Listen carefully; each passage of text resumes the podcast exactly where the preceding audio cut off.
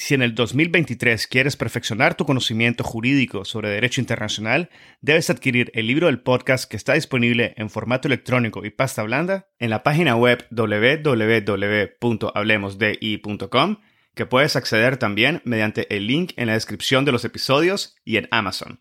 El libro ofrece 16 capítulos que analizan diversos aspectos históricos y contemporáneos del derecho internacional público, el futuro de las Naciones Unidas, el surgimiento del derecho ambiental internacional, así como la justicia y los procesos internacionales, incluyendo aquellos ante la Corte Internacional de Justicia y la Corte Penal Internacional. También incluye cuestiones relativas a los derechos humanos y el derecho internacional humanitario, como la reparación de las víctimas de crímenes internacionales, el derecho de los pueblos indígenas, el derecho del mar y la llamada Blue Economy. Adquiere el libro y disfruta de contenido jurídico de primer nivel y en español. Este es el episodio 45 con el doctor Íñigo de Miguel Berien. Bienvenidos a Hablemos de Derecho Internacional. Mi nombre es Edgardo Sobanes, abogado y consultor jurídico internacional. En cada episodio tenemos a un invitado o invitada especial que nos inspira y comparte sus conocimientos y visión única sobre distintos temas jurídicos y políticos de relevancia mundial. Gracias por estar aquí y ser parte de HDI. Hoy tuve el gran gusto de darle nuevamente la bienvenida al doctor Íñigo de Miguel Brien para conversar acerca de los pasaportes de inmunidad y los certificados de vacunación del COVID-19.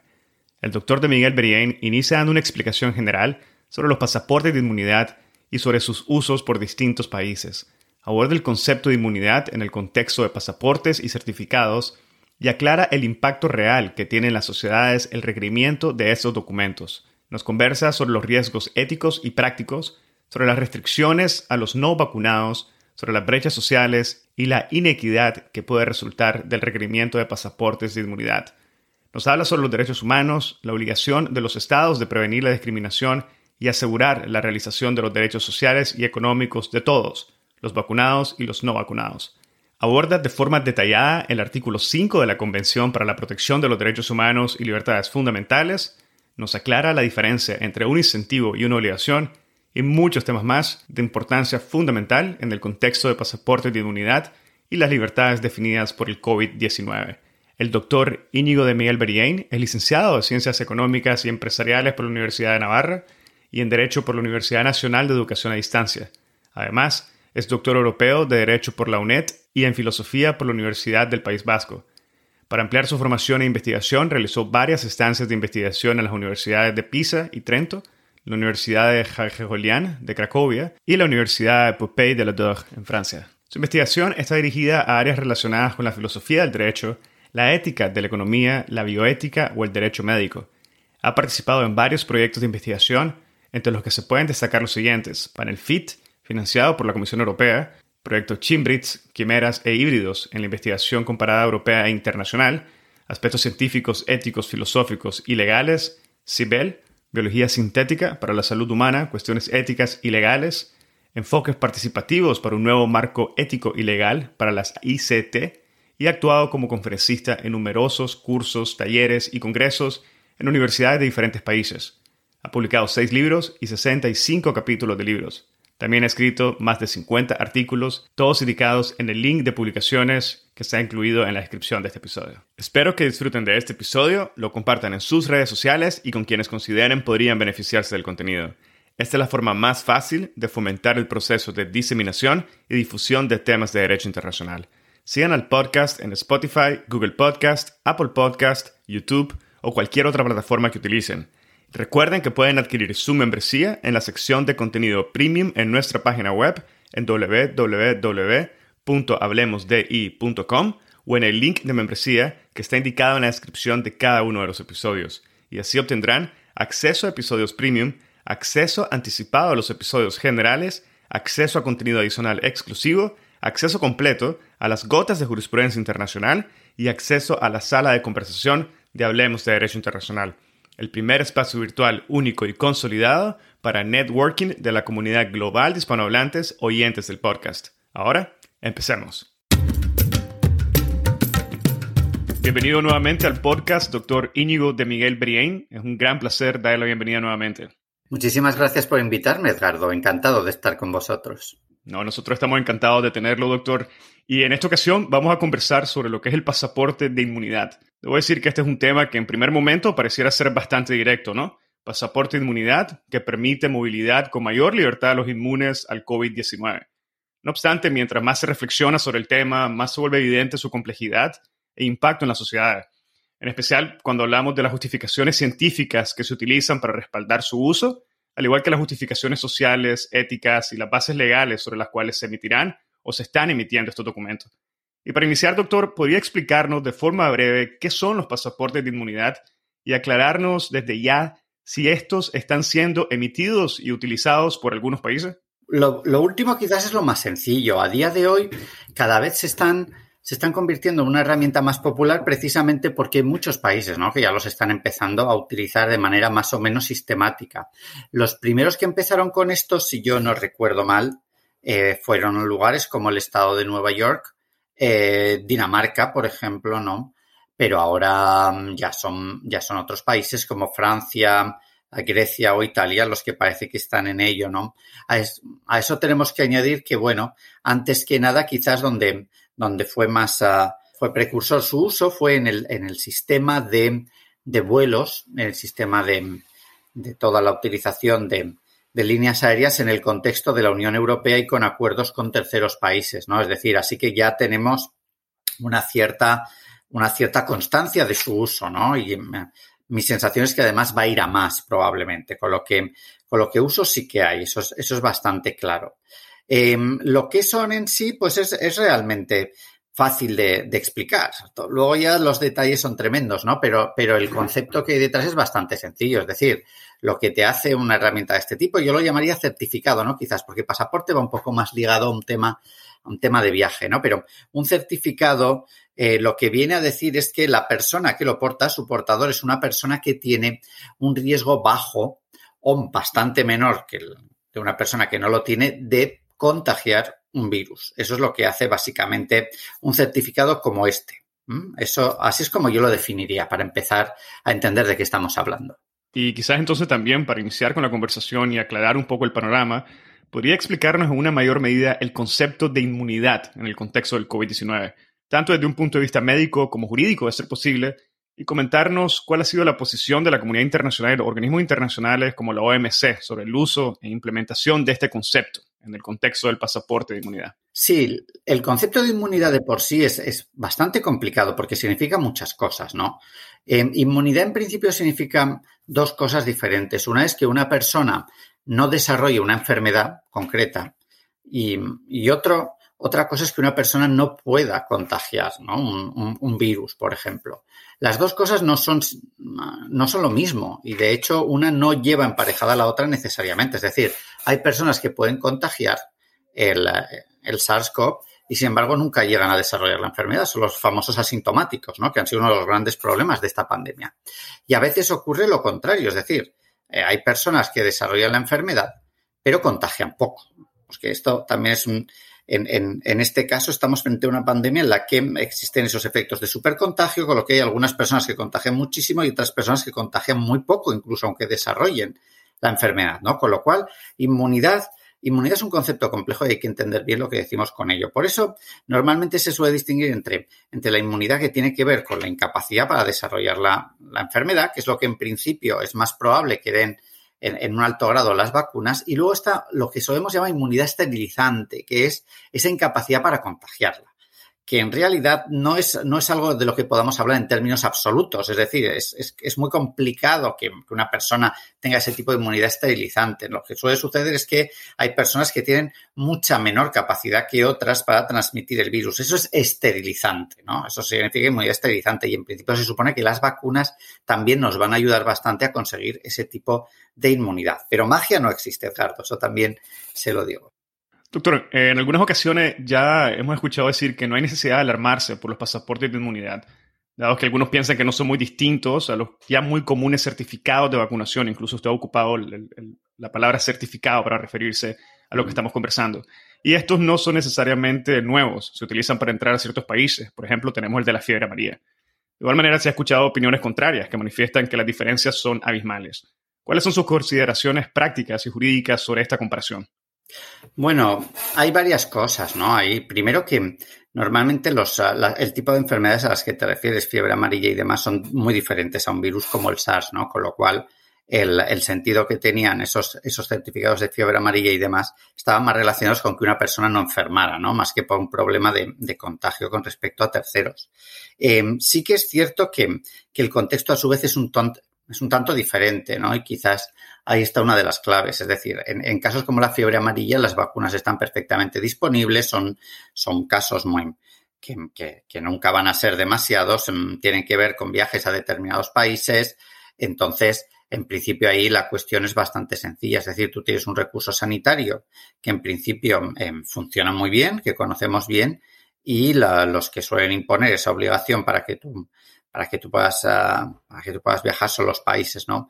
Eh, en este caso, quizás la principal diferencia esté en que el recurso que te podría habilitar, ¿no? Para tener un, un certificado eh, que son principalmente las vacunas, ¿no? Hay otros también, ¿no? Pues, uh, pues no están a disposición de todos. Y sus alternativas, que pueden ser pues las famosas pruebas, ¿no? Por ejemplo, pues es que en muchos países son muy caras, ¿no? Con lo cual ahí ya hay muchas diferencias con respecto a lo que pasaba con los certificados como el de la fiebre amarilla.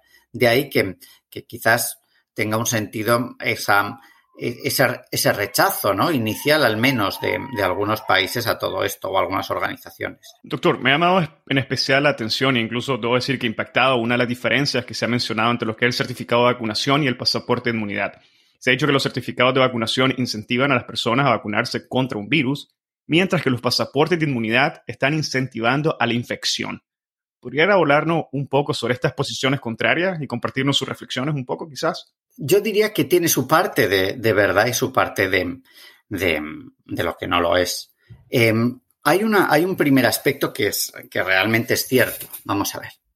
Eh, no ya solo los, los, los, pasaportes inmunológicos como los, como los conocemos a día de hoy, sino lo que podríamos llamar eh, los certificados de inmunidad que, que, se podían ex, expedir al principio, ¿no? Eh, pueden efectivamente trazar algunas discriminaciones, ¿no? Que, que, conviene tener sobre la mesa. Y voy a intentar explicártelo. A ver, al principio de toda esta pandemia, lo que nosotros teníamos eran personas que se contagiaban y superaban la enfermedad. Esos eran personas que en principio pensábamos que habían obtenido un alto grado de inmunización y que probablemente no podrían contagiar el virus, cosa que a día de hoy mmm, pensamos que cada vez es más cierta. Es decir, hay personas que se reinfectan, pero son muy poquitas y es muy probable que tengan poca capacidad de transmitir el virus, ¿no? Bien, cuando tú estás en una situación en la que algunas personas, ¿no? Que han pasado la enfermedad ya no pueden contagiar, hay un punto bastante lógico que es el de decir, oiga, si estas personas no pueden contagiar, no tiene mucho sentido someterlas a las restricciones a las que sometemos a las personas que no están en esa situación. Por la simple razón de que, de que alguien que no, que no, que no ha pasado la enfermedad puede contagiar al resto y en cambio el que la ha superado y ha ganado esa inmunidad esterilizante de la que hemos hablado antes, ¿no? O está muy cercano a ello, pues hombre, se no puede contagiar. Entonces tenía todo el sentido desde un punto de vista jurídico decir, oye, pero deberíamos tratarlos de distintas maneras. O dicho de otra forma, si tú no puedes contagiar a terceros este virus, ¿con qué base jurídica van a limitar tus derechos fundamentales? Tú no eres un peligro para los demás, con lo que la base jurídica es muy endeble se podría hacer por consideraciones de orden público. Se podría decir, por ejemplo, diga, es que es imposible mantener el orden si empezamos a hacer estas disquisiciones, puede haber, ¿vale? Pero eso son cuestiones de orden público, pero no tienen que ver con la salud pública, que son cosas diferentes, ¿no?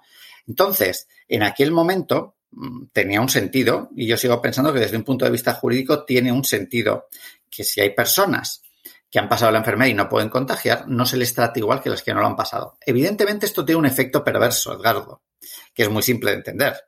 Puede haber personas que con tal de obtener eso, ¿no? Ese alzamiento de las restricciones o de recuperar sus derechos fundamentales, busquen voluntariamente contagiarse del virus. Eso con las vacunas no sucede, claro. Es decir, en el momento en el que ya entran las vacunas en la ecuación, ahí si las personas no están vacunadas, pero la vacuna eh, es accesible, lo que van a hacer es vacunarse, suponiendo que exista ese estímulo ¿no? de, de, permitir mayor disfrute de derechos fundamentales a los vacunados. Entonces, la situación efectivamente es diferente. Por eso, si tenía un sentido esa apelación inicial, decir, oiga, es que si usted introduce ¿no? algo como esto, va a haber mucha gente que va a buscar infectarse voluntariamente. Esto a día de hoy, por cierto, también sucedería o puede suceder en países en los que no existe acceso a las vacunas. Porque si concedemos el certificado, ¿no? El, certificado de, de, inmunidad, ¿no? A las personas sobre la base de las tres condiciones que se ponen habitualmente, que es vacunación, la prueba o haber pasado la enfermedad, todo el que no tenga recursos para acceder a la vacuna o a la prueba, lo que puede hacer es infectarse voluntariamente para conseguir el certificado, ¿no? Entonces, yo te diría que eh, aquí hay muchos detalles a tener en cuenta. Hay una regla de fondo, que es la de decir, si no hay buen acceso a las vacunas, es verdad que puede haber gente que busque deliberadamente infectarse, con lo cual estaríamos provocando un efecto perverso. También te digo una cosa, yo creo que no es razonable, ni mucho menos, restringir los derechos de personas que no pueden contagiar el virus o que tienen una probabilidad muy baja sobre la base de impedir que otras personas realicen este tipo de acciones que en principio son contrarias ¿no? a lo que demanda el, un mínimo respeto a la salud pública. Lo que nosotros tenemos que intentar hacer es conseguir que todos puedan tener acceso a un certificado de inmunidad pero no quitar los certificados de inmunidad porque algunas personas se puedan contagiar deliberadamente, que eso tendría muy poco sentido, la verdad. Doctor, una pregunta antes de, entrar un poco más en el análisis jurídico. ¿Se puede utilizar el, término de certificado y pasaporte de inmunidad de forma intercambiable bajo la gran eh, sombra de lo que está siendo implementado por los estados en la actualidad? En principio yo te diría que el concepto es razonablemente parecido, ¿no? Porque la idea de pasaporte siempre es un salvoconducto de entrada, ¿no? generalmente de un país a otro. Es verdad que, a mí no me acaba de gustar utilizar el término pasaporte. Yo prefiero el término certificado, ¿no? Por muchos motivos. Pero en principio, si alguien lo va a entender mejor pensando que esto es así, ¿no? Lo importante es tener en cuenta que de lo que estamos hablando es de, es de un, certificado que otorga un salvoconducto, un, pase libre hacia los lugares. Así que eso es realmente lo que es un certificado de inmunidad. Es decir, es un, es un documento, es una prueba de que tú no representas o es muy probable que no representes un peligro para los demás y por tanto puedes acceder a determinados espacios que son los que se pretende proteger. Así que a partir de ahí llamarlo pasaporte o certificado me parece más accesorio, aunque yo prefiero certificado. Vale, perfecto, doctor. Y doctor, buscando información sobre los pasaportes de inmunidades, me he encontrado con una serie de escritos que hacen eco a lo que mencionaba en parte y es que los pasaportes de inmunidades están tendiendo a favorecer unas nuevas formas de discriminación. Y si me permite, me gustaría citar un párrafo, un extracto de un artículo del New York Times que indica, y cito, un mundo dividido entre los vacunados y los no vacunados podría garantizar algo de alivio para las economías y las familias, pero los riesgos éticos y prácticos son altos. Dividir el mundo entre vacunados y no vacunados plantea grandes preguntas políticas y éticas. Las vacunas llegan de forma abrumadora a los países ricos y a sus grupos raciales privilegiados y además el artículo apunta que otorgar derechos especiales a los vacunados, mientras se endurecen las restricciones sobre los no vacunados, corre el riesgo de ampliar las ya peligrosas brechas sociales, dado que las vacunas han sido distribuidas de manera desigual por raza, clase y nacionalidad, por lo cual no es obvio que sean éticas. Y finalizo la cita con lo siguiente del artículo que indica, si solo abrimos el mundo para las personas de los países con altos ingresos, estamos creando mucha inequidad. Estas son declaraciones muy complejas y claramente levantan preocupaciones muy serias. ¿Cuáles son sus valoraciones, doctor, y qué nos podría comentar sobre esto? Pues es un párrafo muy complejo en el que se, mezclan muchas cosas, ¿no? Así que vamos a ir por partes. Que igual esto, el coche se entiende mejor cuando lo desguazas, ¿no? Que a veces se dice. Bien. Bueno, pues mira, yo te diría en primer lugar que hay, un error conceptual ahí desde mi punto de vista, ¿no? Lo primero es que se dice los, los vacunados tienen más derechos que los no vacunados. Bueno, yo para empezar diría que aquí eh, no estamos hablando de quién tiene más, sino quién recupera más, ¿no? Es decir, en un mundo anterior a esto, todos teníamos una serie de derechos que se nos restringieron. Aquí de lo que estamos hablando es de quién recupera algunos de los derechos que tuvimos antes. O sea, no es exactamente lo mismo. Aquí no es que estemos otorgando derechos, no, lo que estamos es devolviendo derechos, no es lo mismo. Literalmente, no es el estado normal de la persona que a ti te encierren en casa y estés un mes sin salir. Que a algunos les permitamos evitar eso, no es que estemos dando un derecho fundamental, es que estamos devolviendo un derecho fundamental. Y no es exactamente lo mismo. En segundo lugar, yo diría que la diferencia no es tanto entre vacunados y no vacunados, sino entre aquellos que son capaces de demostrar que no pueden contagiar y aquellos que no son capaces de hacerlo. ¿Vale? Con lo cual es una cuestión un poco diferente. Yo diría que aquí lo fundamental no es tanto la capacidad de acceso a las vacunas, siendo muy importante, como la capacidad de acceso a medios de prueba de que no eres contagioso, ¿no? Y esto es un tanto diferente. Em, yo ya sé que esto, esto cualquiera puede rebatir y decir, es que las pruebas tampoco tienen buen acceso. Es cierto, pero conceptualmente son cosas distintas. Entonces conviene aclararlo. Hay otra cuestión que es muy importante, es decir, es obvio que los certificados introducen diferencias entre unas personas y otras, entre las que pueden demostrar que no van a contagiar y las que no pueden demostrarlo. Es verdad, ahí se traza una, una discriminación. La cuestión es si es una discriminación injusta.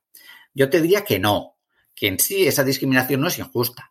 Es bastante obvio que no puedes tratar igual a una persona que puede contagiar una enfermedad potencialmente mortal que una que no puede hacerlo. Si esto fuera ébola, por ejemplo, no tendríamos esta discusión. Aquí nadie se plantearía si tú tienes que dejar entrar libremente a un avión una persona que puede tener ébola o no. Es que estaríamos, o sea, estaríamos pensando, pero usted, ¿qué me está diciendo? Yo no me subo a un avión si no me aseguran que una persona que, me va a contagiar ébola no puede acceder. Entonces, eh, esa discriminación en sí, no es una discriminación injusta. Lo que sí es injusto, y ahí sí tiene toda la razón el artículo, es que la falta de igualdad en el acceso a los medios que permiten tener el certificado sí puede crear discriminaciones muy injustas. Pero esto es un problema de equidad a la hora de acceder a los medios que permiten obtener el certificado, con lo cual ya son cosas distintas. La discriminación no viene de esa diferencia entre los que tienen certificado y los que no lo tienen. Aquí la discriminación viene en las formas en las que consigues el certificado. Y es verdad, y tiene toda la razón, que aquí se pueden, se pueden prever enormes diferencias entre, entre un mundo, entre un mundo que tiene mucha más capacidad para dotar de esos medios a sus ciudadanos y ese mundo que no va a ser capaz de otorgarlo. Aquí, de nuevo, me atrevería a decir una cosa que es un poco políticamente incorrecta, ¿no? Es decir, eh, los países, los países que, que no están tomando acciones para que haya un mayor grado de justicia en el reparto de los recursos, desde mi punto de vista, no están obrando bien. Esa es mi, sensación particular, ¿no? También, te, también opino otra cosa, es decir, esto no se soluciona diciendo, pues como no hay igualdad entre todos, hacemos una igualdad a la baja. Es decir, dado que no podemos garantizar que todo el mundo tenga acceso a esto, lo que vamos a hacer es impedir que se puedan aplicar los certificados. Desde mi punto de vista, eso sería un error. Sería tanto el mismo error que decir, ya que el, grado de sanidad ¿no? o de salud pública no es el mismo en todos los países del mundo, pues vamos a rebajarlo en nuestros países para que todos los demás no se sientan discriminados. A veces es una nivelación a la baja y es una mala idea. Lo que nosotros tendríamos que intentar hacer es, en la medida de lo posible, conseguir que en otros países la situación mejore. Yo ya sé que esto es muy bonito, que suena muy bien, pero, pero en la práctica no hay mucho más que podamos hacer. Así que hay que reconocer, cuando menos, que esa discriminación existe y va a existir e intentar remediarla en la medida de lo posible. Pero en ese punto el artículo tiene razón, claro. Doctor, permítame todavía escarbar un poco más en este sentido y preguntarle por, por la alternativa. Y cuando digo alternativa, me refiero a una alternativa realista, efectivamente. En especial si tenemos en cuenta que la pandemia es real, pero a su vez el derecho internacional de los derechos humanos indica precisamente que los estados tienen la obligación de prevenir la discriminación al momento de adoptar medidas para lograr progresivamente la plena realización de los derechos sociales y económicos de todos, vacunados y no vacunados. Entonces, ¿cuál es la alternativa? De hecho, ese es el mayor problema, Edgardo, es decir, que no hay muchas alternativas. Es decir, el escenario que a todos nos gustaría tener, ¿no? Es el de un mundo que volviera a lo que era en otro momento, ¿no? Eh, el problema cuál es? Que no tenemos ningún medio para conseguir eso ahora mismo. Es decir, el mejor medio que nosotros podemos tener en este sentido es el de intentar introducir unos programas de vacunación universal o de acceso a las pruebas que sean universales.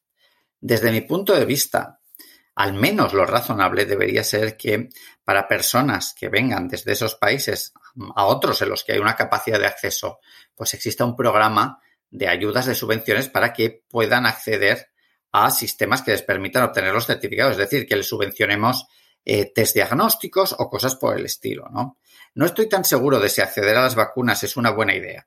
Y aquí siempre tengo un problema, que es el siguiente, ¿no? Si tú, por ejemplo, dices, bueno, para atenuar esto en nuestros países a los que vengan, ¿no? De, desde otros que no, que no tienen acceso a este tipo de recursos, se los vamos a proveer de manera gratuita, aquí tienes un problema. Eh, aquí lo que estás, aquí realmente estás luchando contra una discriminación injusta o la estás introduciendo desde otra, desde otro ángulo, ¿no? Porque tiendo a pensar que las personas que se pueden pagar un billete desde estos países, hombre, van a estar en unas clases al menos no las más desfavorecidas, ¿no? Con lo cual, tú al final estás prácticamente eh, premiando, ¿no? A, gente que en principio tiene un nivel adquisitivo más alto. Si me preguntas cuál es la manera de que nosotros podamos, ¿no? Por ejemplo, eh, conseguir mejorar la situación de personas que están bajo el umbral de pobreza en muchos países de este mundo, ¿no? Y estamos hablando de cientos de millones de personas, yo no tengo ninguna respuesta a esa, Edgardo. O sea, y creo que nadie la tiene. Eh, los programas que se empezaron a, implementar o, o, al menos a idear, ¿no? Para un reparto más equitativo de las vacunas tenían todo el sentido. El problema es el de siempre, que el programa tiene mucho sentido, pero a la hora de la verdad, eh, los países siempre optan por proteger a sus ciudadanos. Esa es la realidad. Es decir, y, no es una buena idea porque, porque en realidad no tiene mucho sentido que nosotros estemos vacunando a jóvenes de 25 años mientras haya personas vulnerables en otros países que no tienen acceso a las vacunas, Eso, eso es una evidencia, ¿no? Y además es una visión muy corta de miras en, en, una situación como esta y en un mundo tan globalizado, ¿no? Mi, temor, a su vez, mi temor a su vez, y esto lo confieso sinceramente, es que estos certificados se puedan utilizar de alguna manera para construir un mundo burbuja en el que los países más avanzados puedan protegerse, ¿no? De los problemas que existan en otros a través de la utilización de estos certificados como una forma, ahí sí realmente, de barrera invisible, ¿no? El que se diga, mira, Em, no vamos a distribuir los recursos equitativamente, pero vamos a crear este maravilloso instrumento que son los certificados para, para impedir que esa mala distribución de los recursos tenga repercusiones sobre nuestros países. Así que de una manera, eh, yo diría que, que muy civilina, los certificados sí que se pueden utilizar para evitar las peores consecuencias de la desigualdad en el reparto de recursos a nivel global. Así que ahí sí que hay un punto de, de, problema ético muy importante desde mi punto de vista, ¿no? Es, tiene, tiene, una parte como, como de cierto cinismo, ¿no? El de decir, no vamos a solucionar este problema de justicia global, pero sí vamos a adoptar medidas que impidan que afrontemos las consecuencias que pueda tener esto para nosotros. Hay una parte de todo ello.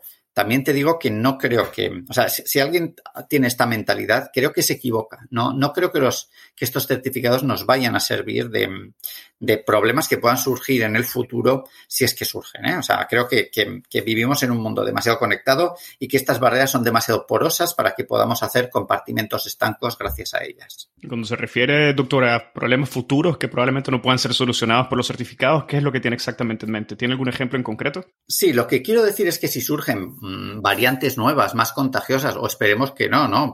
Que, que produzcan mm, una enfermedad todavía más, más letal, el hecho de que tengamos estos certificados, dudo mucho de que, es, de que sea por sí mismo suficiente para impedir que nos llegue ¿no? este problema.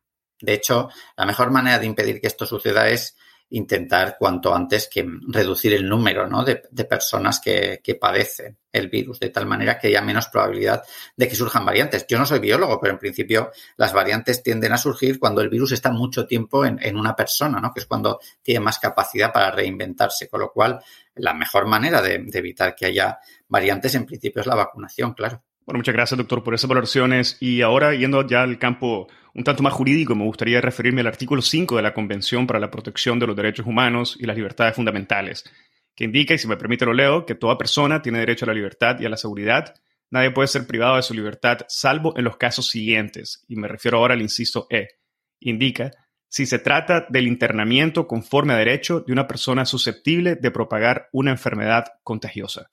Ofrece, doctor, esta normativa una base jurídica válida, sólida para los pasaportes de inmunidad y qué debemos de entender por internamiento. ¿Internamiento por parte de quién? Sí, bueno, este artículo em, en principio es una base muy poderosa para, un concepto, ¿no? Que es el que, el que he empezado a exponer antes, ¿no? Es decir, tú solo puedes privar a una persona de sus derechos si crees que es necesario para evitar que ponga en peligro la salud de terceros. Ese es el concepto que hay detrás de, de esa base, ¿no? Y creo además que es un concepto que hay que, mm, que, matizar mucho y que hay que, mm, que, hay que considerar que realmente ahí lo que está, de lo que está hablando ¿no? la, la Convención de Derechos Humanos es que que en principio es, corresponde a los estados, ¿no? Demostrar que alguien es ese peligro para terceros. Entonces, em, ha habido casos que han llegado al Tribunal Europeo de Derechos Humanos. Recuerdo el de un ciudadano sueco, ¿no? Que creo que, que, que tenía un, que, padecía de la enfermedad del, del, VIH, ¿no? Y que lo que le ocurría a esta persona era que, como tú dices, la internaban, ¿no? En, en centros y él, se escapaba, salía de ahí, no quería estar internado y lo internaban constantemente, ¿no? Eh, el caso es que esa persona adoptaba precauciones para no transmitir la, patología a nadie, el virus, perdona, a nadie. Y, de hecho el tribunal vino a decir que, no hay motivos por los que, o no había motivos por los que estar permanentemente internándola cuando no estaba nada claro que, pudiera contagiar a terceros, ni mucho menos, ¿no? Y ahí yo creo, por tanto, que sí que hay una base muy sólida para decir, oiga, eh, si una persona es capaz de certificar que no es un peligro para terceros, lo que perdemos es una base jurídica para privarlo de un derecho fundamental como es el de la libertad ambulatoria. O sea, ¿por qué tenemos que internar a una persona contra su voluntad si no es un peligro para nadie? Esto, esto no tiene ningún sentido. De hecho, las, uh, los aislamientos y las cuarentenas solamente tienen una base, que es la del peligro para terceros. Si esa base se esfuma, la medida jurídica en sí pierde toda su solidez, ¿no? Con lo cual, claro que hay una base. El problema que tenemos en, esta enfermedad, al menos en, el caso de esta pandemia, es que es muy difícil certificar si efectivamente una persona supone un riesgo para terceros o no. Al final nos movemos en límites de intervalos de sospecha, ¿no? O sea, no, es cierto que un certificado de inmunidad, por ejemplo, garantice que el que lo tiene no vaya a contagiar. Lo único que garantiza es que el riesgo, el riesgo es más bajo que en caso de, una persona que no tiene ese certificado, ¿no? O al menos que somos capaces de certificar que en principio parece que es así. O sea que ah, esos son nuestros límites realmente. Y en el contexto, doctor, de nuestra conversación, ¿existe a la fecha algún Estado que haya utilizado este artículo para eh, sostener o avanzar la, necesidad de emitir certificados de, inmunidad? Hasta donde yo sé, no. Es decir, la base, las, las bases por las que se, se introducen eh, los certificados de inmunidad ahora mismo son dos, ¿no? Una es, una es la necesidad de estimular la vacunación, que se dice de manera de manera obvia, ¿no? Y entonces está utilizando estos certificados como un estímulo, como un estímulo hacia la vacunación. Muy importante, luego si quieres entraremos en esto, en las diferencias entre lo que es introducir un incentivo y lo que es obligar a vacunarse, que esto son diferencias mm, muy complejas de trazar. Y luego está la parte 2, que es la de que se piensa que introducir estos certificados van a reducir los riesgos y, por tanto, van a reducir el número de casos, van a reducir la intensidad de los brotes, ¿no? Evidentemente, ambos están ligados. O sea, no, no es ya solo que se introduzcan para estimular la vacunación, sino que lo que se dice es, no, mira, lo que nosotros queremos hacer es reducir el número de casos y por eso es muy interesante estimular la vacunación. Entonces, eso es lo que se nos está dando de fondo. No se va tanto, ¿no? Al tema de, de las libertades individuales y su desarrollo, sino que se va más a este tipo de conceptos. A mí me hubiera gustado más que se analizara ¿no? todo este tipo de problemática en el contexto del primer confinamiento, del confinamiento férreo de, de marzo de 2020, que es donde sí existían esos casos de personas que habían superado la enfermedad y en los que se podría haber aducido ese artículo, número 5, para decir, oiga, que con este artículo en la mano, usted a mí no me puede confinar que yo he pasado la enfermedad y no se la contagiado a nadie. Ese hubiera sido el momento ideal para establecer esas distinciones, pero no se hizo. Bueno, doctor, y si me permite, quisiera retomar entonces su oferta y pedirle que por favor nos ayude a entender mejor la diferencia entre lo que es la introducción o introducir un incentivo con la obligación de vacunarse. Claro, sí, porque esto es, esto es esencial, ¿no? Es decir, el, eh, Aquí la cuestión está en saber cuánto condiciona tu vida en los certificados de inmunidad, ¿no? Y aquí hay enormes matices. No es lo mismo, ni de lejos es lo mismo que te pidan un certificado de inmunidad para viajar en el metro que para viajar en avión. Eh, ir en el metro es, en muchos lugares, esencial para la vida diaria, ¿no? Viajar en avión no tanto. No es lo mismo que te pidan el, el certificado para ir a una discoteca, ¿no? Que para, por ejemplo, em, ir a una terraza en un bar. Es que no tiene nada que ver. No es lo mismo que te pidan el certificado, ¿no? Para tener que entrar en instituciones oficiales a las que tienes que ir a hacer según qué trámites, que que te pidan el certificado, pues para entrar en un restaurante, ¿no? Con 200 personas. Es decir, algunas de esas, alguna de esas, de ese tipo de restricción de acceso va a condicionar mucho nuestra vida y algunos otros van a condicionarla muy poco. Tampoco es lo mismo, por ejemplo, si te subvencionan, si hay un precio razonable para las pruebas, ¿no? Que si cuestan 100 euros cada una de ellas. Es que no tiene nada que ver, porque entonces ya estás, ah, ya estás prácticamente obligando a, la vacunación a muchas personas que no tienen recursos, ¿no? Para estar financiándose las pruebas, con lo cual ahí ya estarías realmente creando, ¿no? Un sistema de vacunación obligatoria para gente no rica, ¿no? Cuando menos. Con lo que los matices son enormes aquí. Entonces, al final hay que ser muy cuidadosos a la hora de decir, oiga, un incentivo parece razonable, es decir, el hecho de que usted esté vacunado le va a impedir que tenga que hacerse un, test, un certificado antes de ir a una discoteca, por ejemplo. Eso es un estímulo para la vacunación, ¿de acuerdo? Pero una persona puede vivir sin vacunarse y dice, oye, pues yo voy a ir a la discoteca, pues ya sé que me tengo que hacer un test de antígenos antes o lo que sea, me va a costar caro el billete de la discoteca, pero puedo entrar la vacunación es un estímulo, ¿no? No quiero tener todo esto, pues me vacuno y ya está, ¿no? Pero no es una obligación, uno puede vivir perfectamente sin ir a la discoteca. Ir a una discoteca no es un derecho fundamental, ir a un bar no es un derecho fundamental, aunque, por ejemplo, muchos españoles sí crean, ¿no? Que, que sin un bar no se puede vivir, pero realmente no lo es. Lamento mucho, ¿no? Desilusionar a algunos, pero no hay un derecho fundamental a ir a un bar, no hay un derecho fundamental a ir a ver jugar a tu equipo los domingos, hay muchas cosas que no son un derecho fundamental y entonces su restricción em, condiciona menos la vida que si a ti, por ejemplo, te obligan a que no puedas acceder al transporte público interurbano si no estás vacunado o si no exhibes el certificado. Es que son cosas muy diferentes y ahí es donde es muy importante mantener ese pulso ¿no? entre lo que es un incentivo y lo que es una manera un tanto encubierta de introducir programas de vacunación obligatoria. Perfecto, muchas gracias, doctor. Y de una forma un tanto general, ¿considera que existen alternativas al pasaporte de inmunidad que cumpla con el objetivo general de proteger y asegurar los derechos tanto de los vacunados como los no vacunados?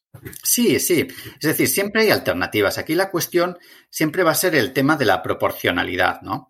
Que eso es, fundamental. Al final, el criterio de proporcionalidad está muy asentado en, nuestros ordenamientos jurídicos y yo creo que es el que siempre tenemos que tener presente en estas situaciones. Proporcionalidad implica varias cosas. Implica, por ejemplo, que las medidas que adopte sean racionales, es decir, que tengan un sentido, que parezca que efectivamente pueden conseguir el fin para el que se están implementando. Implica también que no vulneren derechos fundamentales esenciales, ¿no? Pero implica sobre todo que haya una proporción entre el tipo de perjuicio que te puedan causar y el beneficio que, van a obtener. Entonces, a partir de ahí ya se pueden comparar muchas medidas. Es decir, tenemos desde un confinamiento estricto, como el que vimos en marzo del, año pasado, que probablemente sea desproporcionado a día de hoy. Tenemos otras medidas como los, pues como los cierres parciales, ¿no? De, según qué actividades, como las reducciones de aforo. Tenemos medidas como los toques de queda, que por ejemplo en España, ¿no? Se están aplicando todavía, ¿no? Que no, no puedes salir a la calle entre la una y las seis de la mañana lo cual a mí particularmente, es decir, me parece que, que parece un castigo, ¿no? Por haberte portado mal, que otra cosa, eso de que no te dejen salir de noche así con independencia de tu condición eh, inmunológica, pero alternativas hay. Lo que tendríamos que valorar es la restricción de derechos que suponen en comparación con eh, los beneficios que, que, pudieran darte. Con lo cual, yo diría que esto es como todo. Los certificados son una herramienta más en ese sentido y lo que hay que hacer es comparar en cada momento qué es lo que conviene, sabiendo de antemano que los certificados tienen una enorme flexibilidad en el sentido de que te pueden poner certificados o te pueden imponer los certificados, por ejemplo, solo para ir a las, a las discotecas, ¿no? Digamos, mira, solo para esto y tal, ¿vale? Pues muy bien, eso es una medida que, que realmente es muy poco coercitiva, ¿no? Pero igual tiene una mucha utilidad en comparación con, con el grado de coerción que implica, ¿no?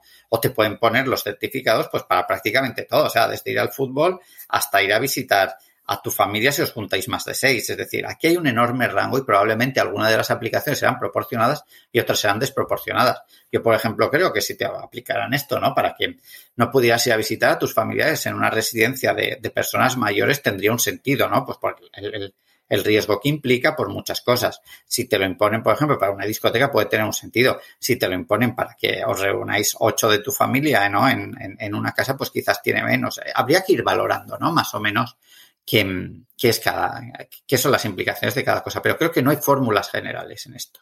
Doctor, en base a su respuesta y en base a la realidad también, no puede dejar de sentirse que pareciera existir una especie de estatus en creación, de jerarquía de salud, y que marcan y podrían marcar de una forma el funcionamiento social entre personas que serían considerables como saludables y no saludables. La pregunta primera que quisiera hacerle es si este es el caso. Bueno, yo te diría que, esa es una cuestión compleja, ¿no? Em, de por sí sí tiene un sentido mm, que, nosotros distingamos entre personas que son contagiosas y las que no lo son. Eso parece, eso parece bastante claro, ¿no? Eh, ¿Eso traza diferencias en función del estado de salud? Yo creo que no es el estado de salud, ¿no? El concepto mágico. El concepto mágico es la capacidad de perjudicar la salud de terceros, que no es exactamente lo mismo. Es decir, a mí me parecería extraordinariamente mal que se nos discriminara en función de cuál es nuestra salud. Pero no me parece mal que se nos discrimine en función de la capacidad que tenemos, ¿no? De perjudicar la salud de terceros. Eso es lo que explica, por ejemplo, ¿no? Que a mí me pareciera muy mal que se, que se discriminara a un sanitario que, por ejemplo, pues tiene COVID, pero no me parece mal que se discrimine a un sanitario que puede contagiar COVID a terceros. No es exactamente lo mismo, ¿sabes? Entonces yo diría que ahí sí que hay un cierto grado de justificación de que se nos trate de manera diferente en función de si podemos o no perjudicar los intereses de terceros. Lo que yo te diría que no es tanto la salud de la persona, sino la capacidad de afectar a la salud de otros lo que podría incidir en esa diferencia entre unos y otros. Dicho esto, a su vez, yo creo que hay que intentar siempre minimizar esas diferencias de trato.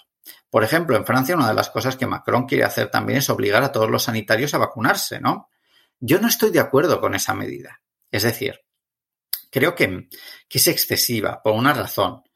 Porque lo que verdaderamente importa es saber si los sanitarios pueden contagiar el, virus a terceros. lo que tiene más sentido, tendría más sentido darles la opción de decir, usted si no quiere vacunarse, usted siempre puede ¿no? recurrir a la estrategia de los test, mostrar su certificado y nos va a dar una evidencia razonable de que no va a causar un perjuicio a la salud de terceros. Eso impediría efectivamente discriminar entre vacunados y no vacunados para acceder a según qué puestos, por ejemplo, los de la sanidad. Lo que pasa es que cuando te he puesto el ejemplo de la sanidad y parece enseguida, ¿no? Hay mucha gente que está pensando, hombre, pero es que en ese caso tiene su razón de ser. Bueno, en ese caso hay en otros muchos más. Es decir, si tiene su razón de ser en algunos, pues tiene en, bastantes más. Tiene razón de ser en, en, en todos los casos en los que haya una, una interacción continuada con otras personas, lo cual sucede en muchas esferas de la vida. Así que yo sintetizando, mi respuesta te diría, intentemos evitarlo en la medida de lo posible, ¿no? Que eso vaya a suceder. Centrémonos solo en una cosa, que es si una persona puede contagiar o no a terceros y olvidémonos de cuál es su estado de salud. Y te diría una última postilla. Todo esto, a su vez, tiene mucho más sentido en momentos en los que la presión epidemiológica es fuerte, cuando los momentos eh, momentos más relajados en los que la presión decae, todas estas herramientas y estrategias hay que modularlas todavía muchísimo más, claro, no tiene sentido establecer distinciones que, duren demasiado en el tiempo. Eso sí que es absurdo. Doctor, y em, desde su opinión profesional y detrás del razonamiento que nos plantea, ¿considera que tiene lugar el argumento que se ha avanzado sobre inmunoprivilegios individuales y de países? Yo te diría que en general las distinciones no se deberían hacer entre países, ¿no? Trazar distinciones entre países es una señal de impotencia. Trazamos distinciones entre países o entre zonas porque somos incapaces de ir a lo granular, que es el individuo. Pero los países no contagian, Edgardo, contagia a las personas. Con lo cual, hombre, nosotros deberíamos introducir en todo caso diferencias entre personas, no entre países. Lo otro es eh, como se suele decir, pincelada muy gruesa, ¿no? Pincelada muy gruesa en la medida de lo posible, un poco de estética, hay que intentar evitarlo, ir a pincel fino, ¿no? Bueno, muchísimas gracias por todo el tiempo, nos estamos ya acercando al final del episodio y quisiera hacer una pregunta un tanto de reflexión a futuro y sobre un escenario un tanto distópico también. Y me gustaría preguntarle si considera que lo que estamos hablando puede servir como base o como un precedente, como una potencial medida para impedir futuros brotes de enfermedades que podrían, en teoría, que podrían convertirse en pandemias. Yo te diría que, mm, primero, es muy probable que vivamos otras pandemias en el futuro. Pese a lo que se piensa habitualmente, esta pandemia no ha sido ni de lejos lo peor que nos podría pasar. Allí o sea, puede haber virus muchísimo peores que, causen mucha mayor mortalidad, que tengan, eh, que contagien de manera más sencilla. Es decir, podemos tener problemas mucho peores en el futuro. Eso significa que utilizar esta pandemia o lo que queda de ella como un campo de aprendizaje, ¿no? Como un campo para intentar ver cómo funcionan las herramientas en las que podamos pensar, no es nada mala idea. Es decir, será en cierto sentido como un ensayo general por lo que pueda venir en el futuro. Saber si esta herramienta funcionará o no frente a otras pandemias es muy difícil de decir, porque depende, entre otras cosas, de cómo, de, cómo sea el virus al que nos enfrentemos, ¿no? Esa, es la clave, es decir, cosas que pueden servir para unos, para otros no servirán de nada, probablemente. O sea que habrá que ir viéndolo, ¿no? Habrá que ir viéndolo. Yo sí que creo, en todo caso, que, hay que tener muy presente, ¿no? Esta idea de que, de que salud pública significa una cosa, estar dispuesto a hacer, a hacer sacrificios, ¿no? A mí me parece maravillosa toda esta gente que dice mi libertad es mi libertad y es esencial y nadie puede. Si eso está muy bien, pero es que el problema, el problema es que si pensamos con esa mentalidad, ¿no? Como individuos, pues, uh, pues lo tenemos mucho más complicado como grupo, ¿no? Entonces yo diría que eh, pase lo que pase, mm, probar cosas, eh, realizar este tipo de microexperimentos, ¿no? Ya sé que me dirán, es que cómo puedes hablar de experimentos sociales, ¿no? Esto es una cosa terrible y deshumanizadora. Bueno, no. Lo que nosotros intentamos hacer es introducir medidas que puedan servir para el futuro. En ese sentido sí que son ciertos experimentos, sociales porque nunca lo hemos hecho antes. Entonces, hay mucho que podemos aprender, ¿no? De lo que estamos viviendo ahora mismo. Con restricciones que yo diría que más o menos pueden ser razonables. Debemos saber el pulso, ¿no? De lo que vamos haciendo en la práctica, pero aprenderemos muchísimo, eso sin duda. Eh, no creo que nos vayan a servir para abortar brotes en, en, primera instancia, para eso hay otras medidas que son más prácticas. Si algo deberíamos haber aprendido de esta es que cuando hay un problema de este tipo, lo que tenemos que hacer es enviar todo lo que tenemos ¿no? al lugar en el que se produce el brote original, porque si no lo paramos ahí, esto se complica muchísimo.